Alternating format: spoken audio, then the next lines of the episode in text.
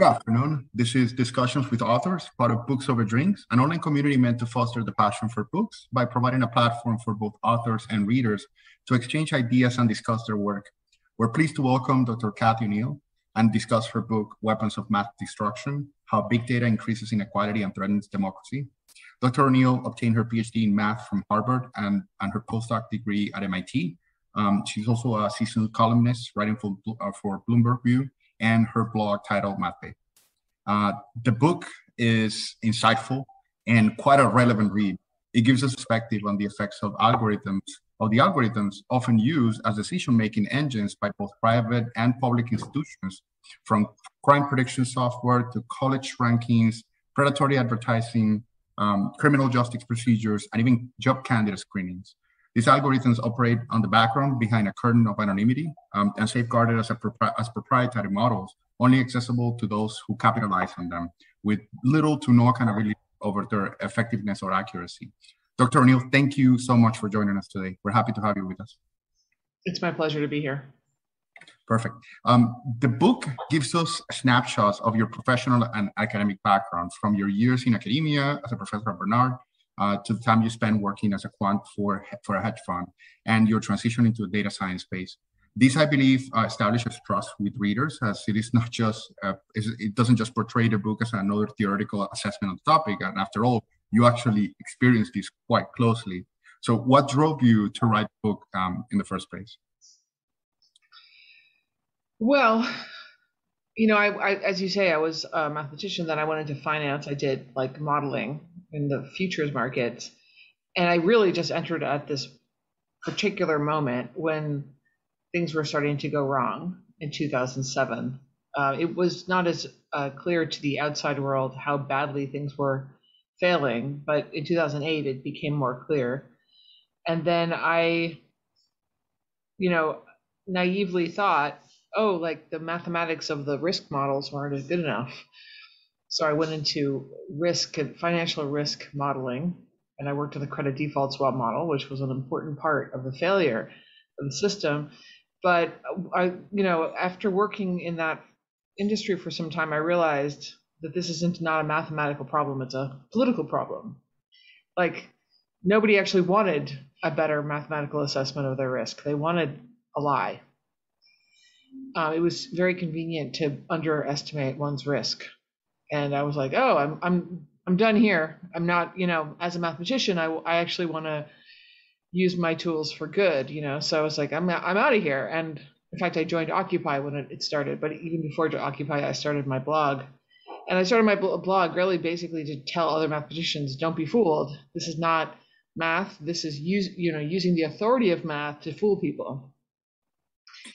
But then I worked in data science because I had to have a job. And I, I was just like, oh, wait, this is the same thing. Like we're using the authority of data science, whatever that is, which wasn't even a well defined concept yet, um, to make people trust us. But there's no reason to trust us.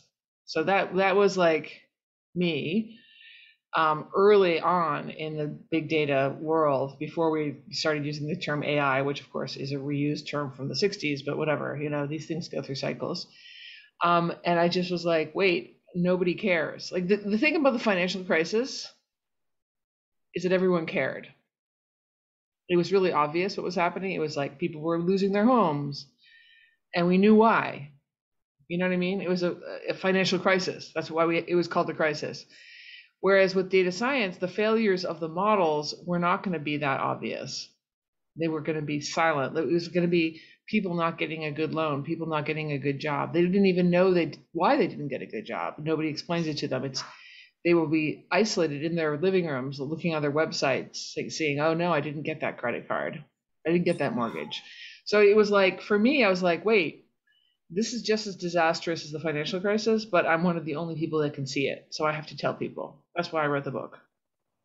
Yeah. So, so, so in a way, do you think that uh, experiencing the way that you experience the whole issue of the financial, of being part of the, or being part of that industry during the during the course of the financial crisis shape some of your positions toward the use of like algorithms even though you mentioned in a way it's not really algorithms what caused this it was just a system where fraud was pervasive but ultimately did it shape your position towards these um, the use of of uh, sort of like risk uh, algorithms, which I think in this case it was just their the risk based, uh, the, the ones to assess risks.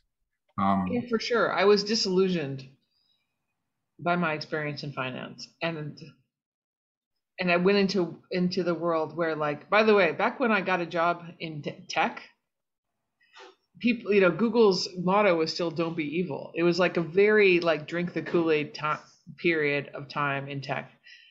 So I was surrounded by people who were just like true believers, and I was like, "Oh my god, guys, we're you know, no."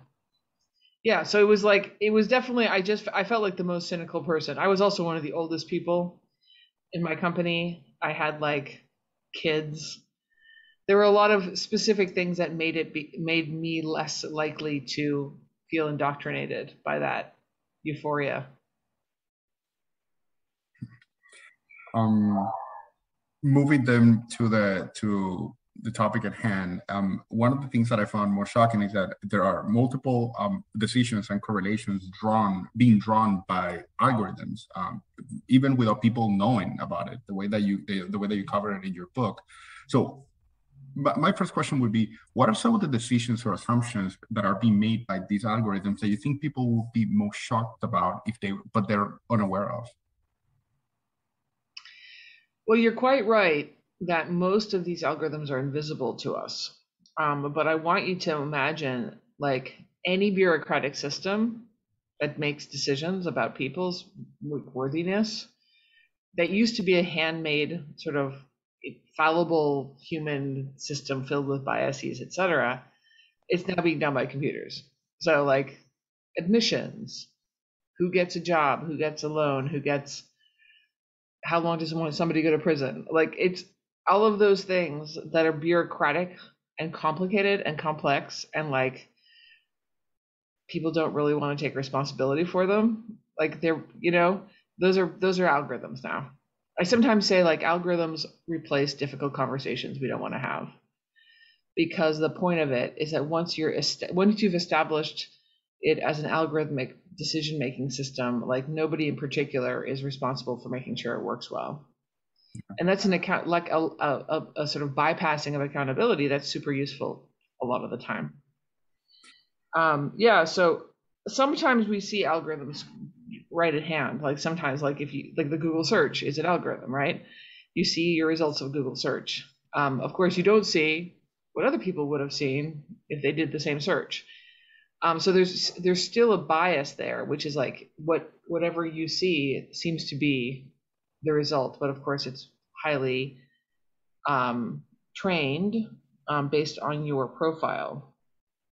So there's it's not I'm not I'm not even saying that it's the problems with algorithms are clear even when you do know that there's an algorithm at work. But I'm just saying that there's invisible algorithms that you absolutely do not know about, but you can assume at this point exist and are functioning. And the second question was like, what is the thing that is most shocking about them? I think the answer is like they don't they don't actually measure worthiness in some kind of philosophical way. So when I say worthiness, I mean like who deserves this? Who deserves this mortgage? Who deserves this loan? They're not asking like deep ponderous questions. They're just basically doing pattern matching. And the pattern matching is like people like you in the past paid back your loan, paid back loans that they were offered. So we're going to give you a loan versus people like you in the past didn't pay back their loan. So we're not going to give you a loan. Um, or didn't get a loan. So we don't have information about whether you would pay back your loan. We don't want to take that risk. And as you can imagine, what that means is that it pretty quickly and, and immediately just reproduces the biases of histor- historical loans. You know, so like I, I go into the book and like the history of the FICO score and why we established the FICO score, which is essentially because bankers were like really sexist. Um, and they wouldn't extend loans or credit to women, especially if they were newly divorced. At the last minute, the law that forced um, credit to be non non sexist, they also added also not racist, and that that was like the result of that was the FICO score, which was kind of built exactly so that it would be compliant with the law. Um, so it was a service that sort of responded to the law, this new law that you wouldn't, you weren't allowed, a banker wasn't allowed to just be like, I don't like the looks of you, so I'm not going to give you a loan. Um, so I, just to be clear, I'm not suggesting we go back in time, but what I am suggesting is we have gone back in time, essentially, because what um, algorithms do is like they reproduce those bankers. They don't actually say like, you know, necessarily like what does it mean to be deserving. They don't ask that question. They just say people like you got loans in the past. People like you didn't you're not going to get this loan. You are. I think you're in a way you said it that it was like codifying our past uh, in a way. Um, you, you call all these yes, codifying codifying the process, the historical process, and propagating it into the future, and in like some sense, ex- ex- exacerbating the problems because like when it's a human system, we're like, wait, humans are fallible, humans are biased. Like let's keep track of this. Let's make sure this is working well. Whereas with it, when it's a computer, we're just like, this must be perfect because it's a computer. Yeah, there's these faulty assumptions about about them. You call these algorithms uh, WMDs, or weapons of uh, math destruction. This is quite an interesting and provocative name. Um, why do you choose these to label these uh, in particular? Well, my friend the wordsmith, his, his name is Aaron, he came up with the title. But of course, it's very handy to to have a concept because I, I saw the same thing happening over and over again. The first time was in finance, like the mortgage-backed securities getting AAA ratings when they were garbage. It was a system that was grading some things as worthy, some things as unworthy, some things as trustworthy in particular. Um, it had huge impact. It was opaque so it essentially was a mathematical lie. And it had incredibly destructive consequences. And I was just like, oh, I keep seeing those three things over and over again, but not in finance anymore, now in the world of data science, like in hiring, in loans, in insurance, and in the policing system and in the judicial system yeah i mean some of the some of the things some of the practical applications that you covered they they do give us a grim look at the effects on people's lives ultimately from yeah you, you said yourself from judges using rule-based ranking systems to justify or or, or assist their, their decisions on convictions uh, to predatory loan ads targeting vulnerable communities. Uh, in the case of the criminal justice system um, these algorithms seem to reflect some of the racial biases even that exist today. So do you think that in general algorithms mirror or amplify human biases. Um, I think that's what you were referring to. Yeah. Well, let's talk about crime data for a second. Um, you know, and I'll come back to answer your question. Like, crime data doesn't exist. we talk about crime data, we, you know, and it's it's very frustrating for someone who is who is interested in justice. Um, and who's a data person like to hear that phrase because what we have is of course arrest data. And we you know to some extent we have reported crime data. Neither of those is at all close to crime data. It's just it's just a fact. Like a lot of crimes never get reported. A lot of crimes never lead to an arrest. Um just to be clear like ha, you know sometimes i ask an audience if i'm giving a talk like how many people here know someone who smoked pot but then didn't get arrested afterwards. And it's like it's a joke because like everybody there probably is that person, right? Um, but the point is that it's not that nobody ever gets arrested for smoking pot. It and in fact, a lot of people smoke pot. Like everybody smokes pot. Whites and blacks smoke pot at the same rate.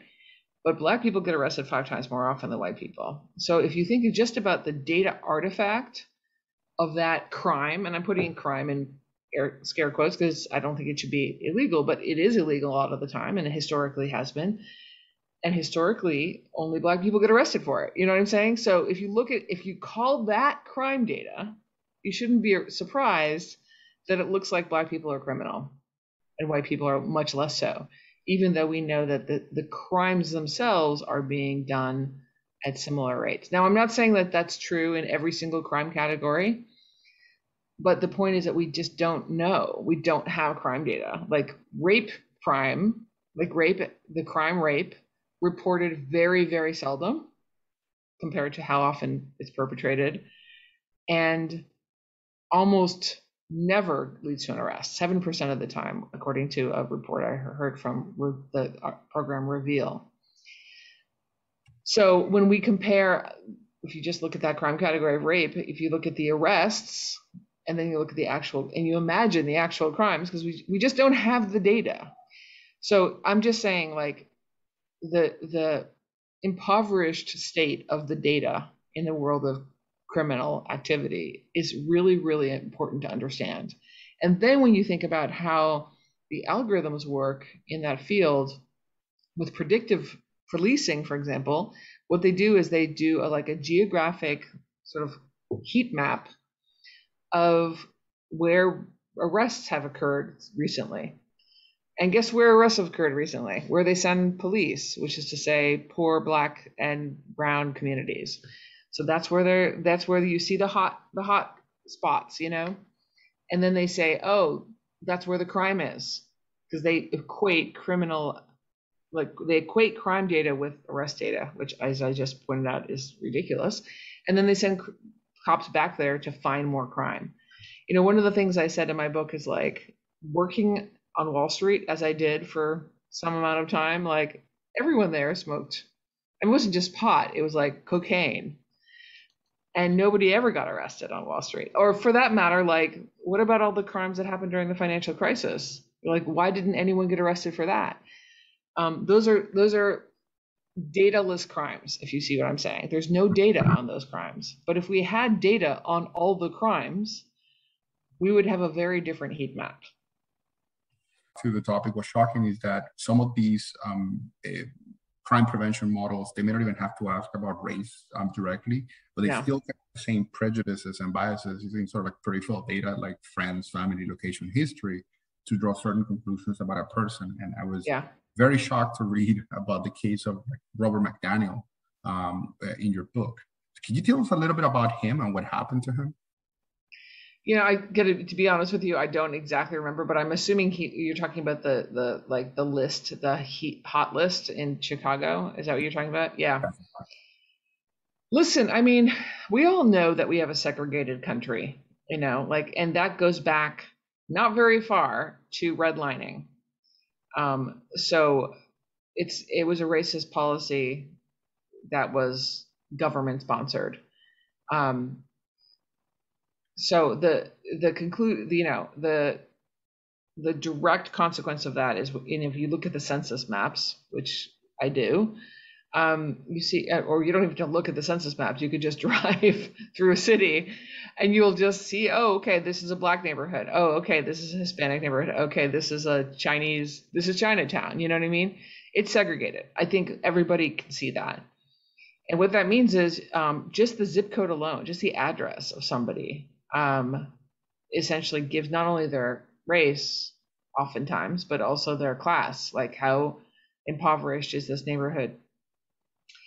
And because we have a history of over policing and over arresting and profiling specific people to and like criminalizing them essentially for existing, um, that led in Chicago's case to um, the system where they're like, what if we, you know, in order to prevent crime, quote unquote, um, we like figure out who's going to be um, involved in crime and like like sort of in advance of them actually doing the crime, sort of tell them that we're, they're being watched. This didn't work. I mean, there's this was a few years ago, so there's lots of studies since then.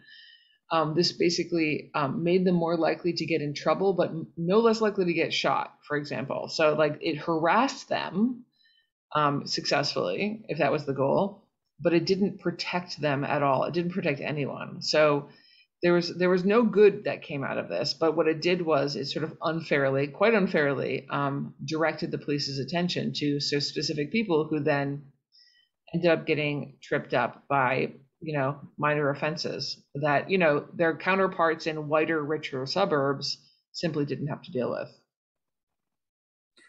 Um, let's talk about some of the characteristics of a of a WMD, and let's start with opacity. Um, or I believe you define it as the lack of transparency on some of these models. Um, companies may not understand the mechanics of how these algorithms oper- uh, on how these algorithms operate, but they're certainly opting to rely on these models more and more. So how can corporations trust? So how can corporations trust something they don't even understand? Yes, up to use it. Um, is it that they just get the job done after all, no matter the indirect effect on people? Yeah, I mean, I actually audit algorithms now. That's my job. Um, I started a company called ORCAA to audit algorithms. So I talk to corporations quite directly um, about this question. And the simple answer is that the algorithms are built to give the corporations that use them exactly what they want. Um, but they're not built to make sure that the other stakeholders in the system are not unfairly impacted. So, you know, and oftentimes I should say there's like it's there it's a third party data vendor. So there's some small little data company that says, "Hey, big company, hey, huge company, you probably don't want to spend forever hiring people, and you you probably don't want to hire like 45 people to sort throughout um, applications. We're going to simplify your life by get, getting rid of 95% of the applications and giving you the best 5%. In best, I'll put that in air quotes. And the corporations are like, cool, because like, yeah, we don't want to pay for people to do that. We'd rather just like pay for an algorithm that's really fast and does it at scale for us.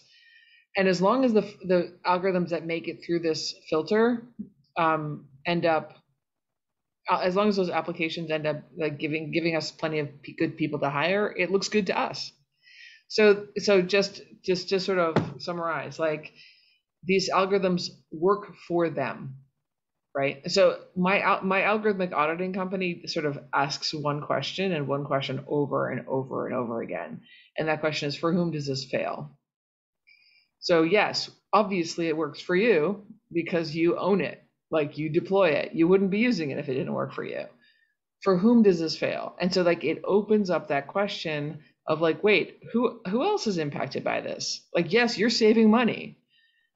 Um, but if you're if you're disqualifying anybody with, you know, like a disability from getting a job, that's illegal. And you actually can't do that. If you're disqualifying veterans. You can't do that. That's a protected class too. If you're disqualifying more women than men who are equally qualified, that's wrong. So in other words, like it opens up I that's all really I have one move. And when my one move is like, let's think through who else cares about this system working and how they might be harmed by it if it's not working for them because it's set up to work for you.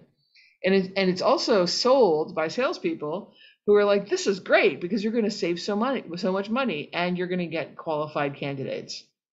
And they just make that, they make that the definition of success. They don't, they're sneaky and they're smart, and they don't like, they don't even ask someone to think like, but it might be illegal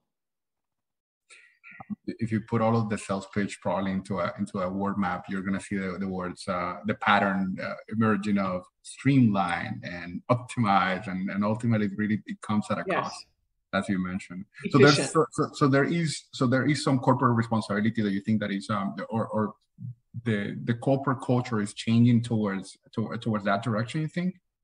Um, I mean, I hope so. I I don't I'm a little bit too of a much of a cynic, and I'm not really a cynic, but I mean I'm realistic um, to think that companies are dying to make sure that they're compliant. Because the truth is that the, you know, in the case of hiring, like the EEOC in charge of making sure that they're compliant with the Americans with Disability Act, for example, they don't really know how to do it. So there's like no direct urgent pressure on companies to make sure that their algorithms are compliant. It's not even, and moreover, not only is there no urgency, but there's no real definition. Like, what does it mean to be compliant? That's um, right now an open question. And so they're ha- kind of like I call it the era of of plausible deniability. Um, like they're kind of like happy not to not to think about it too hard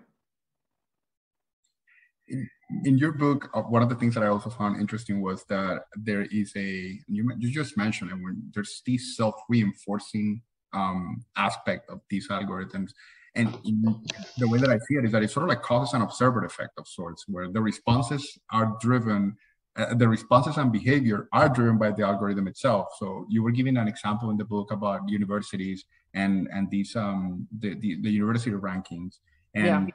How some of the universities opted to actually invest on boosting the specific factors that were used to rank them instead of those representative of academic quality, for example. So, yeah. uh, is there? Re- I mean, that that really there. Even if it's portrayed as there's these that these algorithms are effective, there is a false sense of efficacy if it's only if, if there's a self-reinforcing nature to it.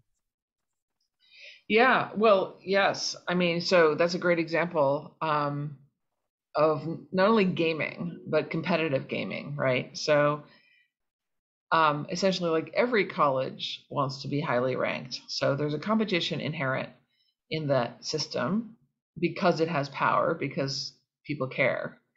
It's a weird kind of power. Like, it's not like I'm a credit card company, I'm not going to let you have a credit card, right? it's like this power that we give them like we give that ranking system power by caring about the ranking um, that of, of the college that our children go to. Like i really blame parents. Anyway it's it's a crap rating system and it's competitive and so every college admissions officer wants to be able to brag about their ranking. So what they do is like they all game it um, and it's a competition of gaming. So they all want to maximize the GPA of the incoming freshman. But that is not measured until a certain moment. And so like they there are weird examples of college or they they want to minimize the attrition rate. That's a better example. There's all these metrics, and those are two of them that matter in the whole overall ranking. But like the attrition rate is like how many people drop out at the end of the, or never graduate. There are bizarre examples of colleges that will like actually tell people to leave a couple months in. They first like figure out who's like exhibiting depression and anxiety. We'll just kick those guys out so they don't count in our attrition rate measurement um, because the official measurement doesn't happen until like December of the freshman year or something like that. Um, it's just it go it like you wouldn't even imagine how cruel and bizarre the the lengths they go to in order to game the system except that it, it is it's high stakes. It's high stakes for these colleges. And sometimes believe it or not the even the president of some small colleges they have like their their bonus is tied to the ranking. Um so they have like direct incentives. By the way like having said all that like the coming couple years is going to decimate small liberal arts colleges. Like we're going to see, and I, I'm talking to insiders in this world, and it's like 40% of existing colleges will be gone. The smallest ones. They're just the economics of this business model is just completely messed up. It was already messed up before the pandemic, and now it's it's like they're just going to be declaring bankruptcy left and right. And I really am curious as to like what will happen. What will happen with the ranking competition game? Like, are they gonna are they gonna say screw it? Like, we don't care what your SAT scores are. Like, I don't know. It'll be interesting. Yeah, yeah. They they definitely they, they definitely it was shocking to, to to hear the example of whether they were actually pushing people out. I mean, they, they really some of them they can really be you said damning and and and, and actually punishing towards the more vulnerable. So, uh, you were you were on my blog. I wrote a I wrote a piece about like this president who literally was quoted in the student paper as like sometimes you have to drown the bunnies. That was that was that was his quote and it was because of this particular issue of, of kicking out kids that were struggling. No, Which, of course, by the way, I'm just going to throw this out there because it's always true, almost, almost always true. That especially affected poorer kids and kids of color who are often, more often, first, like the first kids, people in their families to go to college. So, of course, they struggle. You know, it's a bizarre little world to go to college. Um, and that's who we're talking about when we're talking about drowning the bunnies. Yeah.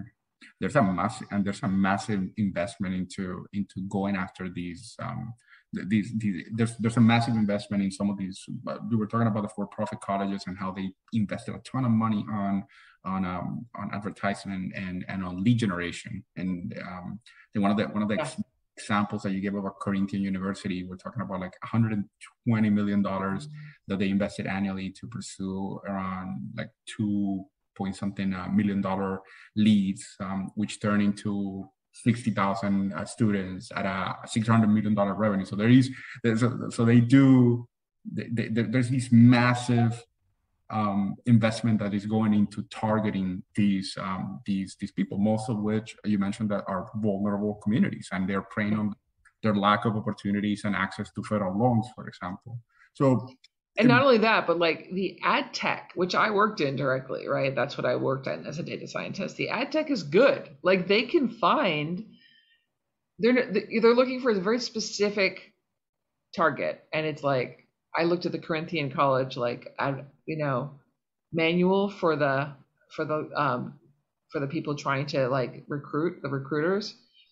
Um, look for a single woman um, of color whose parents didn't go to college, first year, first you know second generation immigrant, like parents came from the Caribbean islands or something, who has a kid, and tell them, don't you want your kid to have a better life than you? Like that was the actual suggested pitch um, by the recruiting manual. And and by the way, it's it's very important to know that like the actual offer of these colleges was nothing like that. It was not a better life for their kid. It was a huge amount of debt, very bad education online, and then incredibly poor graduation rates. And then even if you did graduate, the chance of you getting a job was not better than if you had graduated from high school. So it was just like a terrible deal. But that pitch was like aiming at shame. You know aiming at like aren't you ashamed of yourself and don't you want your child to have a better life? It was just unbelievably predatory. Um let's um let's switch to the topic of whether if there's uh, about regulations um um it was recently reported that border officials began using algorithms at the US Mexico border to streamline the processing of asylum seekers, uh, which brings efficiency at the expense of privacy, relying heavily on facial recognition technologies and storing sensitive information on asylum seekers prior to their entering into the US. Um, so it begs the question other than data privacy laws like gdpr which came into effect i think a couple of years after your book was published um, there doesn't seem to be a ton of regulation around the commercial use of rule-based algorithms for machine learning so do you think that there's a need for comprehensive legislation to regulate the industry and minimize some of the damaging effects that you refer to in your book yeah, facial recognition has come a long way since I wrote that book. To be clear, I finished writing in 2015, and it's like it was nascent at the time.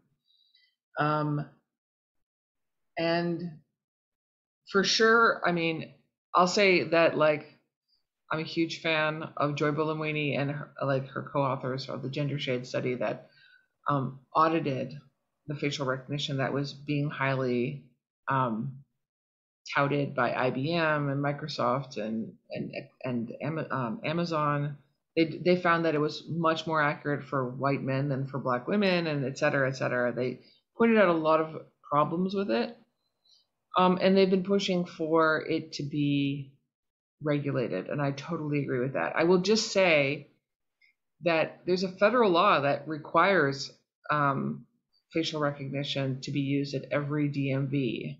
It's not a surveillance issue. It's like more like making sure people don't have two driver's licenses that you know, with two different names. It has it's a sort of remnant of the um, ter- anti-terrorism law called this Real ID Act.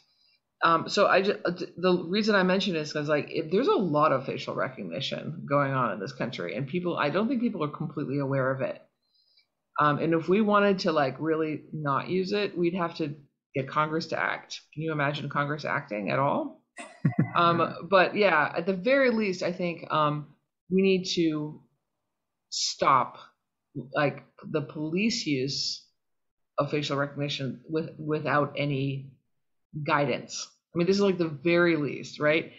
Um, there is essentially no standard, um, reasonable standard for how facial recognition can be used. And I, will just I'll say one last thing about facial recognition. Um, just to indicate like once again how biased it is like the way that the new york city developed the database upon which it rests its facial recognition is by processing a bunch of people that it arrested. So if you think back to the um, stop question of frisk um, era of New York City, every single person who was pulled in to custody was in the, is, is now in the system. They didn't even have to be convicted. Like they, as long as they were processed by the a local precinct, they're in the system. So if you think about who, who's in the system, it's like people of color, young boys, people of color, um, poor people.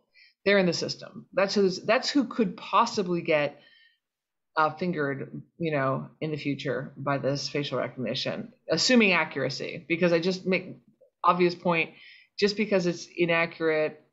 I mean, it, we don't want it to necessarily be more accurate because that's the point, right? Like, it's not just a problem of accuracy; it's a problem of um, who's actually going to who's going to be harmed by this you know, who's like, if we have like automated crime um, punishment, but only for people living in certain neighborhoods, that's not justice. But that is essentially what we're doing with all the surveillance and all the um, all the cahoots among this like Link NYC and the police department. Like by the way, I don't even live in New York City anymore, but I'm just like that it's the center of this it's the it is the future, you know? Some uh it's like the technology of the future. It's actually happening there and it's it's not good. That's where we should start as far as I'm concerned with facial recognition. Like you can't only do facial recognition on certain people. It has to be everybody.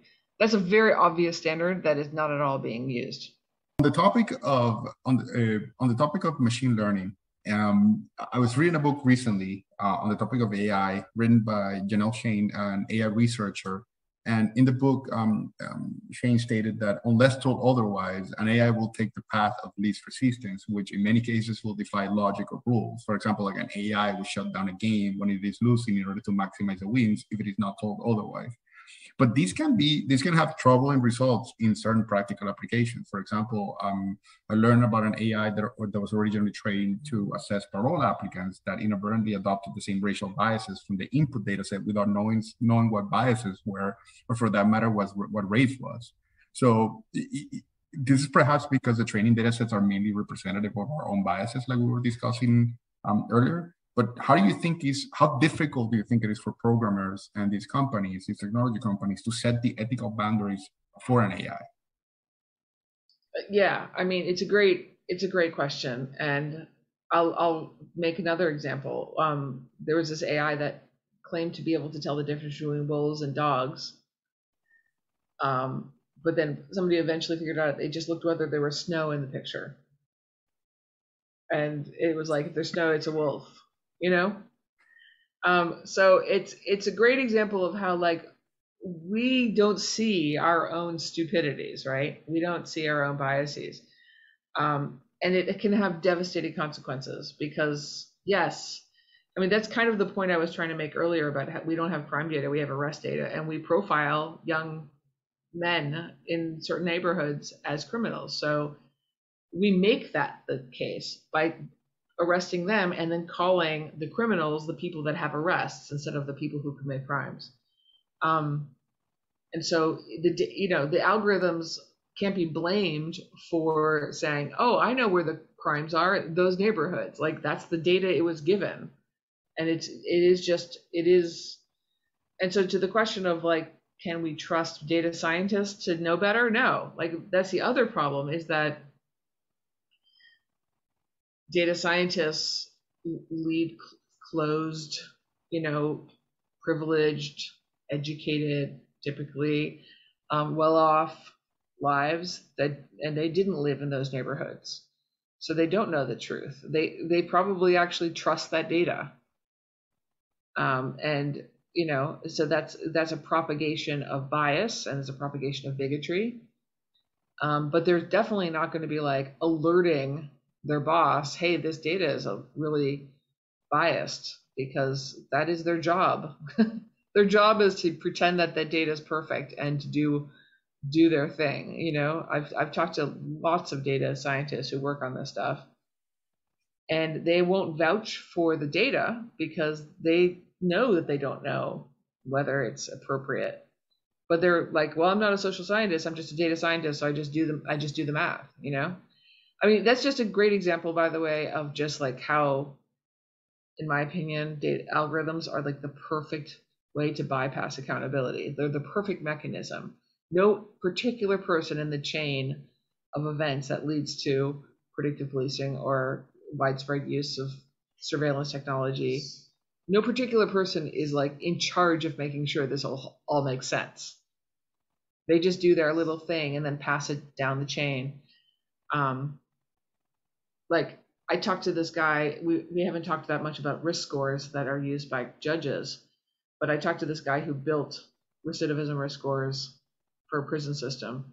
And I asked him, like, does anybody ever, at, you know, make sure that you don't use race as a as a variable? And he was like, oh no, no, I would never use race. And I was like, yeah, but does anybody ever check? He's like, no, no, no, they trust me because I have a PhD. And I was like, what about if you use zip codes? And he's like, oh well, sometimes I do use zip codes because that just makes it so much more accurate. Of course, zip codes is a proxy for race, as we discussed, because of segregation and then uh, you know, and I was, you know, so it's like they don't check. They trust him because he has a PhD, and he doesn't have a problem, you know. And then I asked him, like, I actually like, what do you ever worry about using, you know, using zip codes to increase accuracy? Like, what is the downstream effect of that? Since after all, zip codes are a proxy for race, and he says, well, I don't worry about that because I'm just, I'm just the data guy it's just like a perfect, you know, illustration of how like, oh, so nobody's in charge. Like nobody's in charge of making sure this works. And that, you know, that's why I started my auditing company because I'm like, at the end of the day, the people that use the algorithms have to make sure they have to be the ones that take responsibility for the consequences of using them. But of course, that's just my opinion. No, no, no, no. I, I completely agree with you. I think that that one of the biggest things that um, that these uh, that these algorithms have um, that is more representative about the ones that you that you meant you refer to in your book as WMDs is, is that is that they operate in a black box and without really little accountability, um, which um, um, could potentially just carry out like a bunch of problems if if it if if um if it has and it carries the same prejudices like you said, within even without having to ask about race. This book uh, first came out in 2016, uh, but I certainly believe that it has aged quite well. Uh, some of these tools are now um, entrenched in almost every aspect of our lives, from social media to policing to even politics. Um, would this book be any different if you had written it today?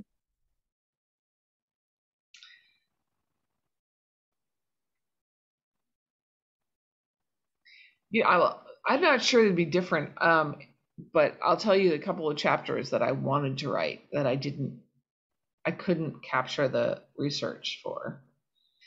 And one of them is what you were mentioning earlier about um, border crossings. You know, any kind of international security um, system um, or anything that, for respect to like visas and, um, you know, international issues. Like it's an incredibly American book, and I, I think it's useful. Like I, I, think all these things I warn people about are true. I just feel like, um, at least in, in the United States, we have laws. You know, like they're not being enforced effectively, but we can complain about that. Whereas, like, you know, one of the things that we found out recently was like there was an algorithm being used, I think, by ICE about whether somebody was um, high risk enough to to deserve um, incarceration, mm-hmm. and they just tuned it because you can tune a lot of these things so that the answer was always yes, always.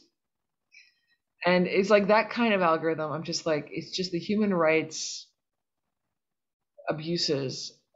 I, I think are really really abundant and I think that the sort of there's a toxic mixture going on between this like human rights abuses and the lack of accountability that we were just discussing. Like, oh, well, we were using an algorithm. That's why we deported this person without a trial. You know what I mean? Um, so I just that's the chapter I didn't write because I just couldn't I couldn't get enough information and I really I haven't seen it yet. And so it's really hard. It's because these are security security issues that are really hard to research. But I do think that's a book that somebody should write. Can you tell us a little bit about? Um, I know that you're um, working on a new book um, uh, that is coming out. Can you tell us a little bit about it?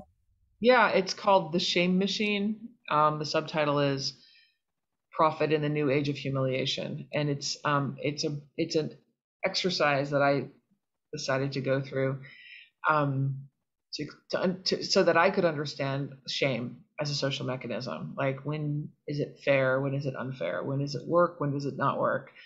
Um, when is it um, righteous? And when is it just performative? And who's profiting um, when it, when it is when it's not useful? And the answer is always somebody's always profiting when we are just shaming each other to no end, to no purpose, just to make each other feel bad. And right now it's the social media companies um, of course. But it is also a standard old-fashioned industry. It's like the weight loss industry and um, and the addiction, the rehab clinic industry, which is essentially the same industry as the um, pharmaceutical industry that got us all, got people addicted to opioids in the first place. So I look into those those questions of like, when do we get shamed? Why? What is the effect? how does it suspend our understanding of our rights? Um, and wh- when is it appropriate? Because to be clear, um, shame is sometimes the only tool that we have when we have, when you think about like South Africa's apartheid movement, like they didn't have the law on their side, so they had to use international shame tactics, and it eventually worked. So I don't want to say sh- never use shame, but I want to say let's think through like when is shame actually useful and when does it just feel good definitely definitely interesting we're looking forward to to uh, to reading it and, and of course having you back with us to to to discuss it in detail uh, we really enjoyed this book I, I, think it's an essential read to understanding these models next time it comes across our way hopefully on a voting ballot or, or simply next time that we want to click on an ad um, before we close, and this is uh, since this is books over drinks, one question that we often ask our guests is whether if they have a favorite drink or perhaps one that goes well with the book. Um, is there anyone that you can think of? Right now, my favorite drink, which I just drank while we were talking, um, is what I call the white wine spritzer, which is like three quarters seltzer and one quarter white wine. It's my summer standby. It's not my favorite drink though. It's like the drink I I don't feel bad about drinking a lot of. Um, I think my favorite drink is probably a Negroni, which is like gin, Campari, and sweet vermouth, and it it's the best thing to order at a bar because they literally can't water it down. There's like no water in it. It's just three alcoholic things mixed up with a cherry. awesome, perfect.